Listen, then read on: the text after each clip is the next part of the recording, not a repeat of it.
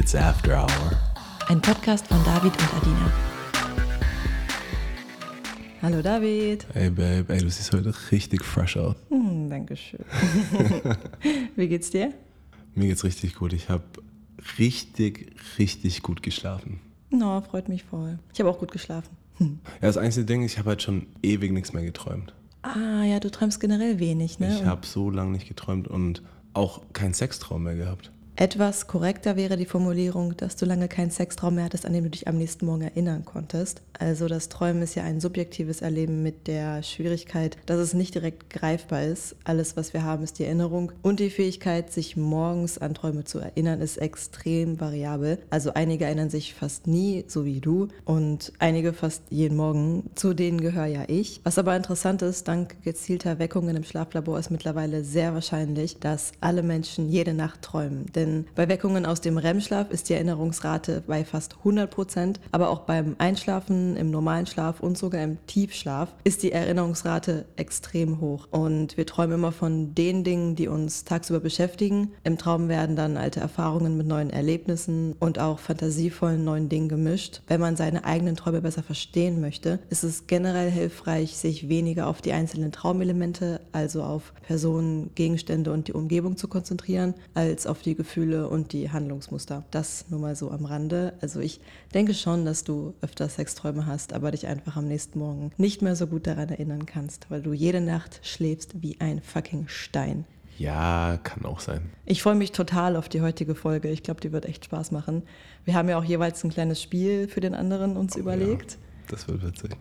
ja. Und, und was ich noch loswerden wollte, letztes Jahr, als wir uns kennengelernt hatten, da warst du ja echt jedes Wochenende im Berghain, im KitKat oder auf irgendwelchen Sexpartys. Und da ist ja auch gar nichts gegen einzuwenden. Ich verurteile niemanden für seinen Partytrieb. Aber jetzt, wo du nur noch, ich weiß nicht, so jedes dritte oder vierte Wochenende mal unterwegs bist und die restlichen Wochenenden mit Freizeitaktivitäten, Training, Arbeit und aber vor allem auch mal mit Entspannung verbringst, kann man total sehen, wie all das Potenzial, das in dir schlummert, von Monat zu Monat mehr aufblüht. Und das ist so schön mit anzusehen.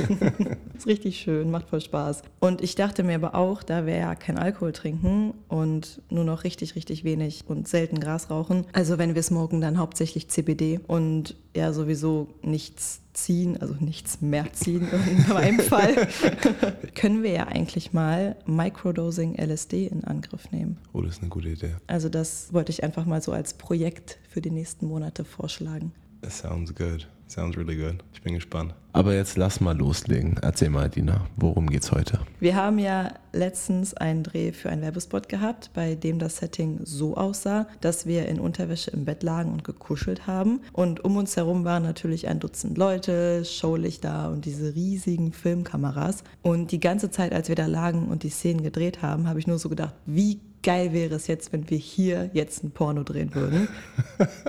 Ich hatte da so Bock drauf. Der Vibe war da, ne? Voll. Der Vibe war voll da. Und wir filmen uns ja auch privat oft beim Sex oder machen so POV-Videos bei Blowjobs. Und ich merke, sobald eine Kamera aufgestellt ist, macht Sex nochmal so 5% mehr Spaß.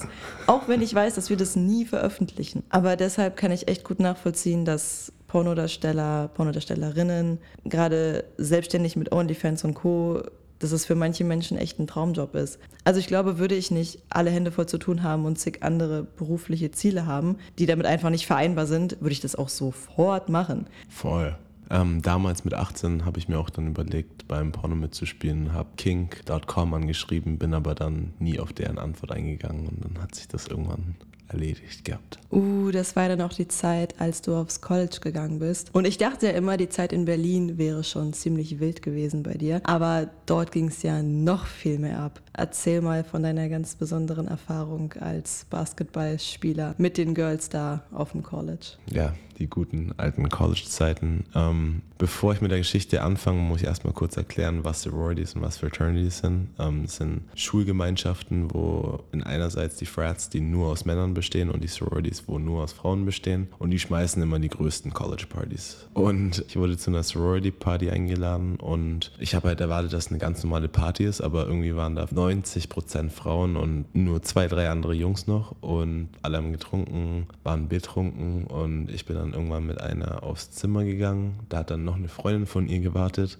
Naja, dann waren wir zu dritt im Zimmer und die eine hat mir die Boxershort ausgezogen, während die andere mich geküsst hat. Und dann hatten wir Sex. Und dann sind natürlich im Verlauf des Abends noch ein paar Girls dazugekommen. Ich glaube, wir waren dann am Schluss sechs Frauen und ich. Also hatte ich dann da meinen ersten Reverse Gangbang. Ja, cool. Aber stelle ich mir auch ehrlich gesagt ultra anstrengend vor, gerade mit so vielen betrunkenen Girls. Aber du hast ja sogar in dieser Zeit mal was mit einer Pornodarstellerin gehabt. Weißt du noch, wie es dazu kam und kanntest du ihre Filme vorher schon? Ich kannte ihre Filme noch nicht. Also ich habe erst im Laufe des Dates oder des Abends erfahren, dass sie überhaupt eine Pornodarstellerin ist und haben dann zusammen in der Nacht noch einer ihrer Filme angeschaut. Ja, und wir hatten dann Sex, aber es war jetzt nichts Außergewöhnliches. Na gut, ich finde es aber auf jeden Fall richtig spannend, was du sexuell schon alles erlebt hast. Auf jeden Fall reden wir heute über Pornos. Und zwar hauptsächlich ziemlich positiv über die spaßigen Seiten von Pornos. Natürlich ist uns bewusst, dass das Thema Pornos auch aus sehr, sehr guten Gründen eher negativ konnotiert ist. Neben der teilweise sehr schlechten Bezahlung ist vor allem das hohe Gesundheitsrisiko ein Problem. Jeder Teilnehmer muss zwar nachweisen, dass er keine Geschlechtskrankheiten hat, aber da werden teilweise unsichere Schnelltests eingesetzt oder negative Testergebnisse akzeptiert, die bereits mehrere Wochen zurückliegen. Und neben den gesundheitlichen Risiken kann die Branche sehr manipulativ sein, vor allem bei jüngeren Frauen und langfristige psychische Probleme mit sich ziehen. Und dann gibt es natürlich noch die negativen Folgen vom Konsum, also auf der Konsumentenseite. Ich habe mich da letztes Jahr mal eine Zeit lang etwas intensiver mit beschäftigt, welche Folgen hoher Pornokonsum haben kann und mehrere Studien gefunden, wobei der Konsum der Probanden mehrere Stunden pro Tag umfasste und wir widmen uns jetzt mal den Kernpunkten. Also potenziell kann erhöhter Pornokonsum dazu führen, dass sexuelle Unsicherheiten und eine Unzufriedenheit entsteht, dass die Attraktivität des eigenen Partners, der eigenen Partnerin als geringer eingestuft wird. Beides aufgrund dessen, dass Darsteller und Darstellerinnen oft sehr attraktiv sind und durch das perfekte Licht makellose Körper haben. Dass die Trennung der Sexualität vom Beziehungskontext erhöht wird und ein generell geringeres Interesse an Partnerschaften, also an festen Partnerschaften besteht, dass eine geringe Wertschätzung der Partnerschaft und deutlich geringere Empathie in der sexuellen Beziehung entsteht. All das liegt darin begründet, dass in Pornos eine vollkommene Trennung von Sex und Gefühlen stattfindet.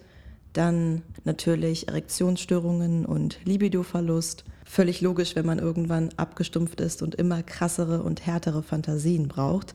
Dann noch eine erhöhte Neigung zur Misshandlung und der verringerte Drang bei einer Vergewaltigung einzugreifen, plus eine erhöhte Akzeptanz von Vergewaltigungsmythen, das heißt die Überzeugung, Frauen wollen eigentlich doch zum Sex gezwungen werden und würden eine Vergewaltigung genießen, was natürlich völliger Schwachsinn ist. Grund dafür ist einfach, dass Frauen in Pornos meistens in absolut übertriebener Form willig dargestellt werden und sich angeblich leicht und gerne überreden lassen. Und wenn man das so hört, könnte man im ersten Moment denken, wir brauchen dringend eine Pornoregulierung. Aber ich denke, uns ist allen klar, dass das in Zeiten des Internets absolut unrealistisch und naiv ist.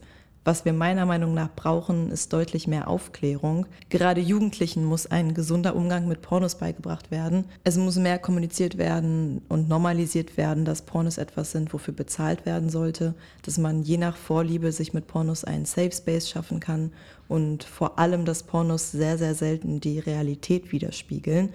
Also wir können ja mal vielleicht auch ganz kurz so ein paar Pornomythen durchgehen. Warte mal, Babe, also apropos Zahlen. Zahlen wir irgendwas im Monat momentan? Gibt es da irgendwelche Ausgaben? Also ich habe ja das Abo für eine Pornoseite, die feministische Pornos macht. Dann kaufen wir uns bei kink.com öfter mal den einen oder anderen Clip. Okay, davon weiß ich. Und ich bin seit ein paar Tagen überlegen, ob ich mir ein Abo hole für den OnlyFans-Account von einer Instagrammerin, der ich folge, mit der ich letztes Jahr auch im Urlaub war und die ist echt ultra hot. Oh, hast du mir eigentlich schon mal gezeigt? Ich glaube schon. Muss mir später nochmal zeigen. Bin ich jetzt auch neugierig. Ja, zeige ich dir gleich mal. Wird dir gefallen. okay, jetzt mal zurück. Hau mal, hau mal die Pornomythen raus. Also, in Pornos sieht man ja immer, dass Männer immer bereit und direkt hart sind, sofort ready sind. Und auch Frauen sind immer sofort ohne langes Vorspiel feucht und bereit, gefickt zu werden. Und, ach, weißt du was, David, klär du mal auf. Wie ist es denn in der Realität? Also, ich glaube, das ist schwierig zu beantworten, weil jede Frau, jeder Mann halt komplett anders ist. Also ich hatte Frauen, die bevor überhaupt was passiert ist, schon todesnass waren. Ich hatte aber auch Frauen, die nach 10 Minuten Lecken 0,0 feucht waren. Aber gesagt haben, dass sie irgendwie horny sind und dann hat man halt Gleitgel geholt. Und genauso wie mit Männern. Also Männer werden ja auch horny, sind vielleicht nervös, bekommen keinen Ständer. Ist mir auch schon oft passiert. Manche können halt, egal wann, hart werden, manche brauchen halt länger oder können in bestimmten Situationen nicht, nicht hart werden. Und das ist auch voll okay. Ganz kurz dazu, nur weil einer nicht hart wird, hat das auch erst einen negativen Einfluss auf die Stimmung und die Situation, wenn man es zulässt. Sex ist so viel mehr als nur Penetration und erregende Intimität entsteht ja auch super schön mit Oralverkehr, Massagen, Berührungen und dem Einsatz von Sextoys zum Beispiel. Dann, was ich in den Pornos immer sehe und was wahrscheinlich auch bei vielen der Fall ist, aber bei mir halt zum Beispiel überhaupt nicht. Deswegen muss ich das jetzt mal ansprechen. Mythos Nummer zwei, Frauen kommen zum Orgasmus, wenn man die Klitoris stark und hart rubbelt. Halleluja, was da manchmal abgeht. man sieht es ja in den Pornos manchmal, dass sie echt komplett übertreiben. Manche Frauen stehen ja wirklich so ein bisschen drauf, wenn es ein bisschen härter angepackt wird. Aber halt viele echt nicht. Es geht ja auch gar nicht darum unbedingt, dass es härter ist oder stärker ist, aber dieses übertriebene Rubbeln jedes Mal. Hast du schon oft erlebt? Ich glaube, Männer nehmen sich dazu oft eine Inspiration draus. Mhm und kommen gar nicht auf die Idee, mal bei der Frau vorher nachzufragen, ey, magst du es lieber hart gerubbelt oder magst du es lieber ein bisschen sanfter bei deiner Klitoris? Da kommen wir wieder zum Punkt. Communication is key. Auf jeden Fall. Mythos Nummer drei. Anal funktioniert immer ohne Vorbereitung. Gerade bei Anal braucht man ja bestenfalls eine Spülung vorher, damit alles schön clean bleibt und muss sich gerade wenn man zum ersten Mal anal probiert oder auch zum zweiten oder dritten Mal oder lang nicht mehr gemacht hat, dass man sich vorher so ein bisschen dehnt mit einem Plug oder erstmal mit einem Finger. Und das wird ja in Pornos auch gar nicht gezeigt. Was eigentlich auch voll schade ist, ne? Also man, eigentlich bräuchte man auch noch ein paar Anal-Aufklärungsvideos, wie man sich vor dem Akt vorbereitet, aber dann auch, wie man sich Wochen davor vielleicht sogar vorbereitet, wenn jemand vielleicht etwas größer da unten ausgestattet ist oder auch normale Größe, dass man sich irgendwie so ein bisschen hocharbeitet. Oh, ganz kleine Storytime dazu. Ich hatte ja letztes Jahr zum ersten Mal Analsex und zwar mit dir natürlich. Und wir waren zu dem Zeitpunkt zwar schon sehr vertraut miteinander, wir waren sehr gut befreundet, aber wir waren jetzt noch nicht so oft intim miteinander. Ich habe dir nur einfach generell vertraut und mich bei dir wohlgefühlt. Und dann hast du mich natürlich auch sehr, sehr langsam und vorsichtig daran geführt und hast vor allem aber auch vorher bei mir eine Spülung gemacht. ich kann mich erinnern. Und ich habe das vorher halt noch nie gemacht und ich fand das so süß, weil das ein ganz intimer Moment war, den man normalerweise alleine macht, den ich, wie gesagt, noch nie gemacht habe und den du wie selbstverständlich dann einfach bei mir gemacht hast. Und das hat mir sehr, sehr viel Sicherheit und Komfort gegeben in der Situation. War echt cool, hast du echt gut gemacht. Gracias. Okay, Nummer vier, Porno-Thema Würgereflex. Den hat ja in Pornos scheinbar niemand, aber bei mir war auf jeden Fall Training und Technik nötig. Und natürlich eine große Portion Konzentration. Zum Thema Würgereflex, der Glossopharyngeus und der Nervus vagus, also der neunte Hirnnerv und der zehnte Hirnnerv, bilden sozusagen ein Geflecht am hinteren Rachen. Und ähm, so entsteht der. Und durch genug Übung kann man eben den Würgereflex hemmen, wenn man das möchte. Okay, Mythos Nummer 5. Frauen mögen es am liebsten, wenn sie das Sperma am Ende ins Gesicht bekommen oder irgendwohin auf den Körper oder direkt in den Mund. Was ich dazu sagen kann, ja, ist geil, wenn du auf meinem Arsch kommst, auf meinen Brüsten kommst, das ist am geilsten. In meinem Gesicht mag ich es auch gerne, in meinem Mund mag ich es auch gerne.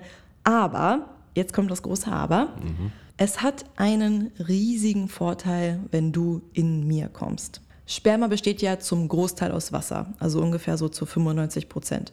Und ist lediglich ganz leicht salz- und proteinhaltig. Ansonsten enthält es eine Reihe von Hormonen wie zum Beispiel Dopamin, Noradrenalin, Tyrosin und die Bindungshormone Oxytocin und Vasopressin sowie verschiedene Östrogene und Pheromone. Und durch Dopamin, Oxytocin und Noradrenalin kann Sperma im weitesten Sinne eine leichte antidepressive Wirkung bei der Frau auslösen. Und deshalb finde ich es so geil, wenn du in mir kommst, weil ich danach einfach saugut drauf bin. Natürlich nur empfehlenswert, wenn man Kondome nicht zur Verhütung nutzt und beide frisch getestet sind, beziehungsweise in einer Partnerschaft leben, in der sie nur miteinander intim werden. Und eine Sache fällt mir gerade noch ein. Ein Porno ist ja meistens zu Ende, sobald der Mann gekommen ist. Das ist meiner Meinung nach der größte Mythos. Das Ende von Sex kann natürlich auch sein, wenn nur sie gekommen ist zum Beispiel oder wenn einer von beiden einfach keine Lust mehr hat. Man kann Sex ja auch mittendrin beenden und ist dem anderen keine Begründung schuldig. Ja, definitiv. Und ja, du hast ja ein bisschen erzählt davon, was Pornos mit deiner Psyche machen, was es für Folgen haben kann. Aber ich habe noch ein paar Infos, was es wirklich akut physisch mit deinem Gehirn macht. Es wurden sogar ein paar Studien hier in Deutschland durchgeführt an der Charité, bei der Männer in unterschiedlichen Altersklassen untersucht wurden, um Zusammenhänge zwischen Pornokonsum und Gehirnstrukturen bzw. auch ihren Verhalten zu knüpfen. Das Witzige dabei war, dass die Probanden gar nicht wussten, dass sie in einer Pornostudie teilnehmen. Die einzige Info, die alle Teilnehmer bekamen, war die einer MRT-Untersuchung. Und on top mussten sie natürlich Fragebögen ausfüllen, um nicht nur den Pornokonsum zu protokollieren, sondern auch ihre Süchte wie Sex, Internet oder Computersucht, Depressionen und Alkoholkonsum. Was glaubst du, was ist der Mittelwert der geschauten Wochenstunden an pornografischen Darstellungen?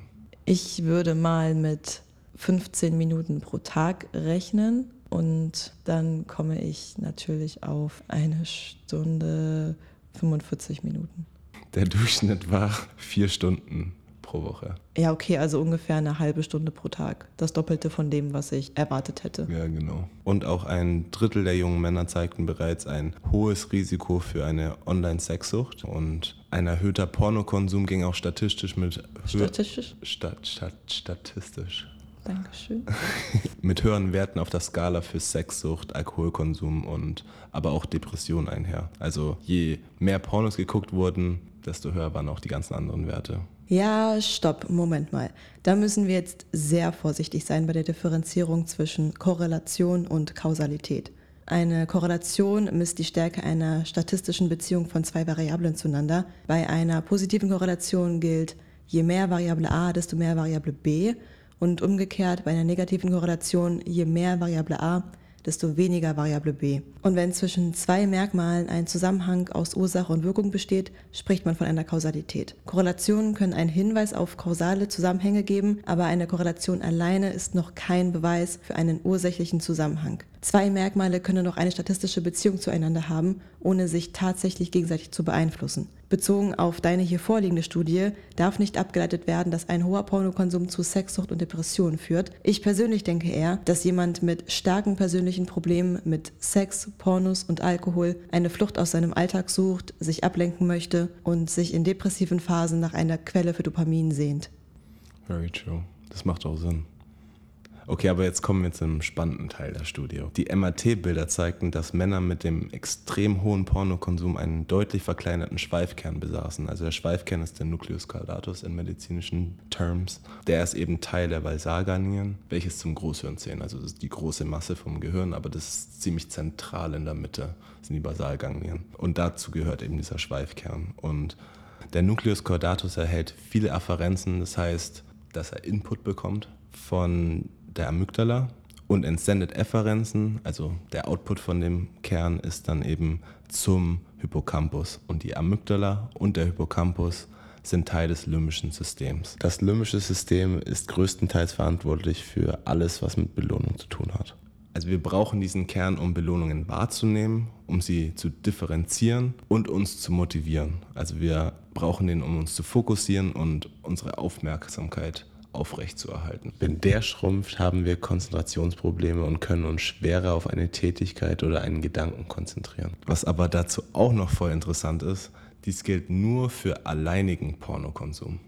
Also wenn man alleine Porno schaut, schrumpft dieser Teil. Aha, jetzt wird's spannend. ich liebe es ja, mit dir zusammen Pornos zu gucken oder wenn wir uns hin und her irgendwelche Pornos schicken, irgendwelche Links immer bei WhatsApp. Vor allem mag ich sehr total, wenn ich dir einblase und du nebenbei ein Porno guckst. I don't know why, aber mich macht das voll an, wenn ich sehe, dass dich gerade was anderes anmacht und ich dich dabei sozusagen unterstütze. Hm, ich finde es ja auch mega geil, wenn du mir einbläst und ich Porno schaue oder einfach generell zusammen Pornos schauen und es bringt ja auch so einige Vorteile. Ne? Also durch Pornos kann man ja Neues entdecken, aber auch jemand anderem beim Sex zuzuschauen, um in Stimmung zu kommen, dass es sozusagen ein kleiner Einheizer ist oder dass man eben im Takt oder im Ablauf des Pornos mitgeht, um dann sozusagen den Porno nachzustellen. So, dass man sagt so, die machen gerade Doggy, okay, ich drehe dich jetzt auch um, wir machen jetzt Doggy. Dass man nicht nur schaut und sich vielleicht einen runterholt und sie sich befriedigt, sondern dass man halt irgendwie wirklich engaged. Ja, dass man parallel die Dinge nachmacht, das ist witzig. Ja, gibt aber eventuell noch ein paar Nachteile. Aber wie gesagt, es ist nur ein eventuell. Ich glaube, immer wenn man zusammen Pornos anschaut, ist die große Überschrift Eifersucht. Meinst du? Ich glaube schon. Ich glaube, viele Frauen, aber ich glaube auch Männer wären eifersüchtig, dass er sie oder sie ihn im Porno attraktiver vielleicht findet. Vielleicht ist es auch irgendwie ein Genre, was genau das Gegenteil von einem ist. Und das turnt seinen Partner an. Also es gibt, glaube ich, viele Kleinigkeiten, wenn man zusammen Porno schaut, die vielleicht Trigger sein können. Vielleicht steht sie auf Interratio, Black Dudes, aber er ist weiß. Oder sie steht plötzlich auf riesen Penisse bei Pornos und er hat einen normalen Average. Es kann so ein bisschen triggern, aber da wollte ich dich fragen, ist es schlecht oder gut? Ist eine Herausforderung, der man sich als Paar stellen sollte, meiner Meinung nach. Und ich würde das jetzt nicht als was Negatives ansehen, sondern als eine Riesenchance die man da als Paar auch haben kann, um solche Eifersuchtsthemen, die ja immer in Unsicherheiten gründen, gezielt angehen zu können. Also wenn wir jetzt das Beispiel von eben nehmen, dass sie auf beispielsweise Interracial mit XXL Cox steht und die zwei aber eine monogame Beziehung führen, kann ja einfach er mal einen großen schwarzen Dildo kaufen und sich den umschnallen, wenn sie gerne mal wüsste, wie sich das anfühlt. Wäre auf jeden Fall voll der süße Move, aber das schaffen halt echt nur selbstbewusste Männer, die sich in ihrer Männlichkeit sehr, sehr sicher sind definitiv. Aber glaubst du, es kann auch überfordernd sein, wenn eine Person in der Beziehung vielleicht nicht ganz so auf crazy shit steht zum Beispiel und die andere Person jetzt zum Beispiel ein Porno anmacht mit Special Interests in Hardcore, Pissplay, Gangbang, Gewaltsequenzen und die schauen es dann, dass die andere Person dann komplett überfordert ist? Ja, natürlich, aber da kann man ja auch einfach sagen, ey, stopp mal kurz, mir ist das gerade ein Ticken zu viel Kannst du mir bitte kurz erstmal erklären, warum du solche Fantasien hast? Wie sehr du die schon ausgelebt hast? Ob du die ausleben möchtest oder ob das Fantasien sind, die Fantasien für dich bleiben sollen? Ist ja oft so, dass man sich auch Pornos anschaut, einfach nur, weil man es spaßig und lustig findet, aber nicht, weil man das Bedürfnis hat, das auch selbst zu erleben. Mhm, voll. Und man kann ja auch an jedem Zeitpunkt, auch beim Sex, egal was man macht, jedes Mal sagen, stopp, jetzt habe ich keinen Bock mehr. Ja, und auf den letzten Punkt, den ich kommen wollte, ist, dass viele, glaube ich, es kritisch sehen, dass man zu kurz an Zärtlichkeiten, an Liebe kommt, wenn man die ganze Zeit fokussiert ist auf den Film und nicht auf seinen Partner. Vielleicht wäre es dann tatsächlich sehr gut, einfach mal feministische Pornos zusammen anzuschauen. Vielleicht auch den Partner, ich sage jetzt bewusst Partner, weil es meistens das männliche Geschlecht ist, ihm zu zeigen, was Vorspiel alles sein kann, wie Vorspiel aussehen kann, wie Zärtlichkeiten aussehen können und gerade Männer verirren sich ja selten auf feministische Pornoseiten und vielleicht wäre das mal ein ganz guter Einstieg, wenn man sich dazu entscheidet, gemeinsam Pornos zu schauen, dass man damit beginnt. Und ich denke, das kann sehr nährend sein für das eigene Sexleben. Kleine Anekdote dazu beziehungsweise zu einer Sache, die vor zwei Wochen passiert ist, die ich auch schon in der letzten Folge kurz angerissen habe, die ich ja heute etwas weiter ausführen wollte. Wir saßen nämlich auf dem Sofa und haben uns irgendwas an deinem Handy angeschaut. Ich glaube, ich weiß, worauf du hinaus willst, aber erzähl weiter. Dann ist mir eine App aufgefallen, die ich gar nicht zuordnen konnte und ich war einfach neugierig, was sich dahinter verbirgt. Du wolltest die ganze Zeit das Thema wechseln, bis ich dich nochmal daran erinnert habe, dass wir in unserer Beziehung einfach gar keinen Platz mehr für Geheimnisse haben, nach dem, was passiert ist die letzten Monate. Warum wolltest du mir das nicht zeigen? Wovor hattest du Angst in dem Moment? Ich glaube, ich war einfach nicht ready für einen Streit oder für dieses Gespräch. Und deswegen wollte ich es einfach an dem Tag nicht besprechen. Ich so, ja, okay, ich erzähl's dir irgendwann. Ich bin gerade nicht ready dafür. Ich habe dir ja dann auch ein paar Minuten Zeit gegeben, um dich mental darauf vorzubereiten, weil ich nach diesen ganzen Geheimnissen und Lügen den ganzen Sommer über einfach keinen Bock mehr hatte, dass es irgendwas gibt, was zwischen uns steht. Und dann haben wir gemeinsam die App geöffnet und dort gab es dann verschiedene Ordner. Einer enthielt nur Nacktfotos und Videos von dir selbst. In einem weiteren waren Nacktfotos von vielen unterschiedlichen Frauen und so selbstgedrehte Pornos mit denjenigen, plus Dreier mit zwei Mädels, Blowjob-Videos, Ex-Freundinnen etc. Also alles mit Frauen. Und dann gab es noch einen Ordner mit der gleichen Art von Videos, nur mit dir und Männern. In was für einem Zeitraum hat sich das alles angesammelt? Also wann hast du damit angefangen, solche Sachen zu sammeln und so ordentlich verpackt in Ordnern in einer App zu sortieren? Boah, das ist eine gute Frage. Ich glaube, der ganze Content, der da entstanden ist, ist in den letzten zehn Jahren passiert. Also ungefähr 16 bis 18 ging es los. Wir haben dann alles gemeinsam angeschaut und mir fiel dann ziemlich schnell auf, dass vor allem die Sextapes und Nacktfotos von den Frauen, mit denen du auch fest zusammen warst, mich echt angemacht haben. Also einmal natürlich, weil deine Ex-Freundinnen alle Granaten sind, aber vor allem zu sehen, wie du mit denen Sex hast, hat mich richtig geil gemacht. Und das hat mich echt überrascht. Das hätte ich nicht gedacht. Ich war voll schockiert. Also nicht schockiert, aber ich war so, ich war die ganze Zeit nervös, ich wusste nicht, wie du reagieren wirst, ob es dich vielleicht verletzen wird, ob es dir gefallen wird, ob du sauer sein wirst, ob du traurig sein wirst. Es war so, ich war mir einfach echt unsicher. Aber es hat mich irgendwie voll gefreut. Wo wir jetzt gerade schon bei persönlichen Pornos sind. Meine eigene Porno-Historie, Sextape-Story ist da ein bisschen langweiliger. Ich filme mich, glaube ich, erst dabei, seitdem ich mit dir zusammen bin. Vielleicht einmal irgendwann schon mal, aber nicht wirklich ernsthaft.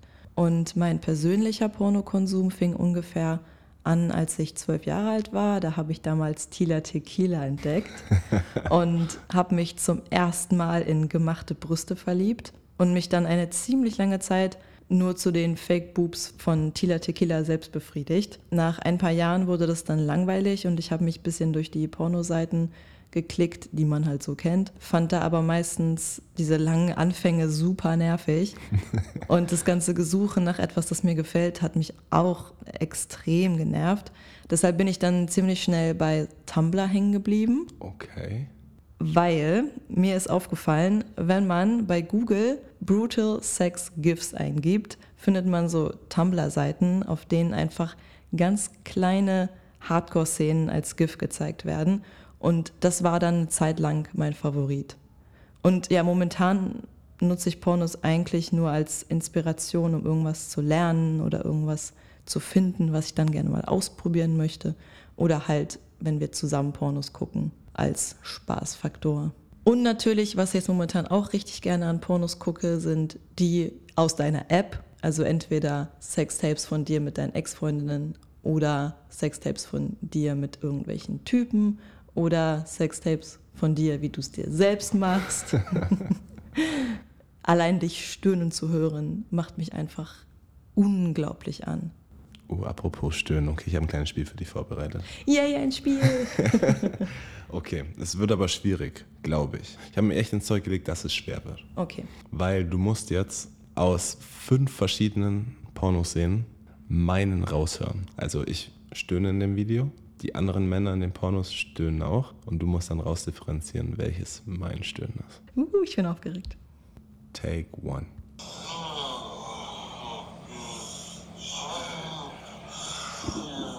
Okay. Mhm. Take two.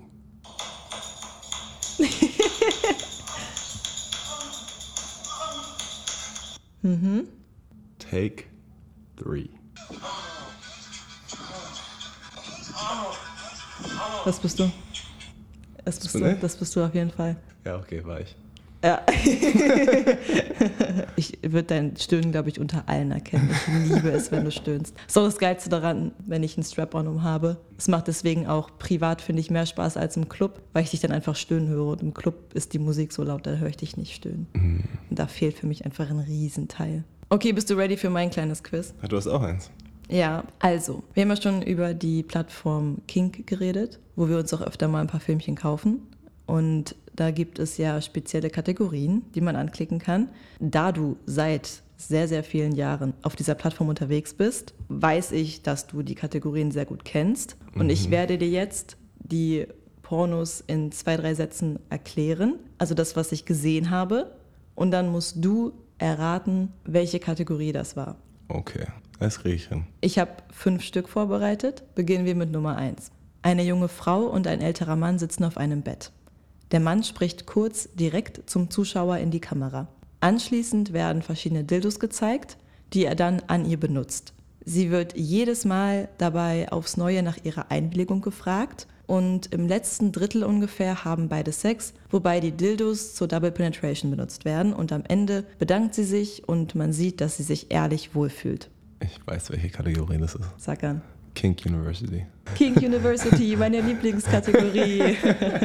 Wo man ein bisschen was lernt. Genau, da werden verschiedene Dinge erklärt, wie man sie benutzt, wie man sie einsetzt. Und ich mag einfach die Kommunikation, die jedes Mal dabei stattfindet. Okay, Nummer zwei. Ein Mann ist an die Wand gefesselt und eine Frau peitscht seinen gesamten Körper aus. Sie widmet sich dann seinem Penis, beißt rein und zieht mit beiden Händen dran. Anschließend verteilt sie Wäscheklammern überall in seinem Gesicht. Dann löst sie seine Fesseln von der Wand und schnallt ihn auf eine Vorrichtung am Boden, sodass er nun wie so ein Seestern fixiert am Boden liegt und sie ungestört mit ihren High Heels über ihn laufen kann.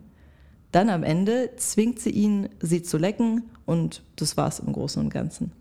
Ha, ich bin gerade zwischen zwei Kategorien. Sag an. Entweder Femdom hm? Ah, fuck, wie heißt die andere? ah, ich glaube, es ist Femdom. Mm -mm. Nee? Mm nee, ich komme nicht drauf. Welche ist das? Man in Pain. Ah, shit. Okay, hätte ich wissen können. Okay, next one. Zwei Frauen sitzen am Hafen. Eine trägt ein schwarzes Kleid, die andere ein weißes Kleid und dazu eine Vorrichtung vom Mund, als wäre ein großer Löffel an ihrem Mund montiert. Also sie hat nicht die Möglichkeit zu reden und wenn man zum Beispiel auf diesen Löffel spritzt oder pinkelt, landet das direkt in ihrem Mund. Die Szene beginnt damit, dass die Frau im schwarzen Kleid der anderen Frau das weiße Kleid auszieht, ihr mit Seilen die Arme nach hinten bindet und nun zwei Frauen, also eine nackt und eine bekleidet, am Hafen entlanglaufen und sich von Passanten beglotzen lassen. Ziel dieses Spaziergangs ist eine Kneipe, in der die nackte Frau an Seilen aufgehängt wird und unter lautem Applaus von sowohl Frauen als auch Männern gefickt wird. Es fängt draußen an, also muss es Public Disgrace sein. Yay! das ist öffentliche Erniedrigung, oder? Ja, genau. Ich finde es immer so witzig, dass diese Pornos dann immer so krass anfangen, krass weitergehen und dann ganz am Ende ist so eine kleine Szene, wo die Frau noch sagt, oh, ich hatte so viel Spaß. die nächste Kategorie kannte ich selbst nicht. Ich bin gespannt, was du dazu sagst. Zwei nackte Männer ringen miteinander, werfen sich zu Boden, schlagen sich, reiben ihre Körper aneinander, pressen dabei ihre Genitalien dem anderen demonstrativ und provokativ ins Gesicht. Und wer am Ende diesen kleinen Ringkampf gewinnt, hat beim anschließenden Sex die dominante Rolle und der Verlierer somit die devote Rolle. Der Verlierer wird außerdem dazu aufgefordert, andauernd verbal zu wiederholen, dass der andere der Gewinner ist. In welcher Kategorie befinden wir uns? Mm, fuck, ich weiß es nicht. Soll ich dir sagen? Bitte. Naked Combat. Okay, da bin ich echt, ich glaube, da war ich noch nie drauf. Aber das hört sich voll interessant an. Aber was heißt Combat? Combat ist ähm, Kampf.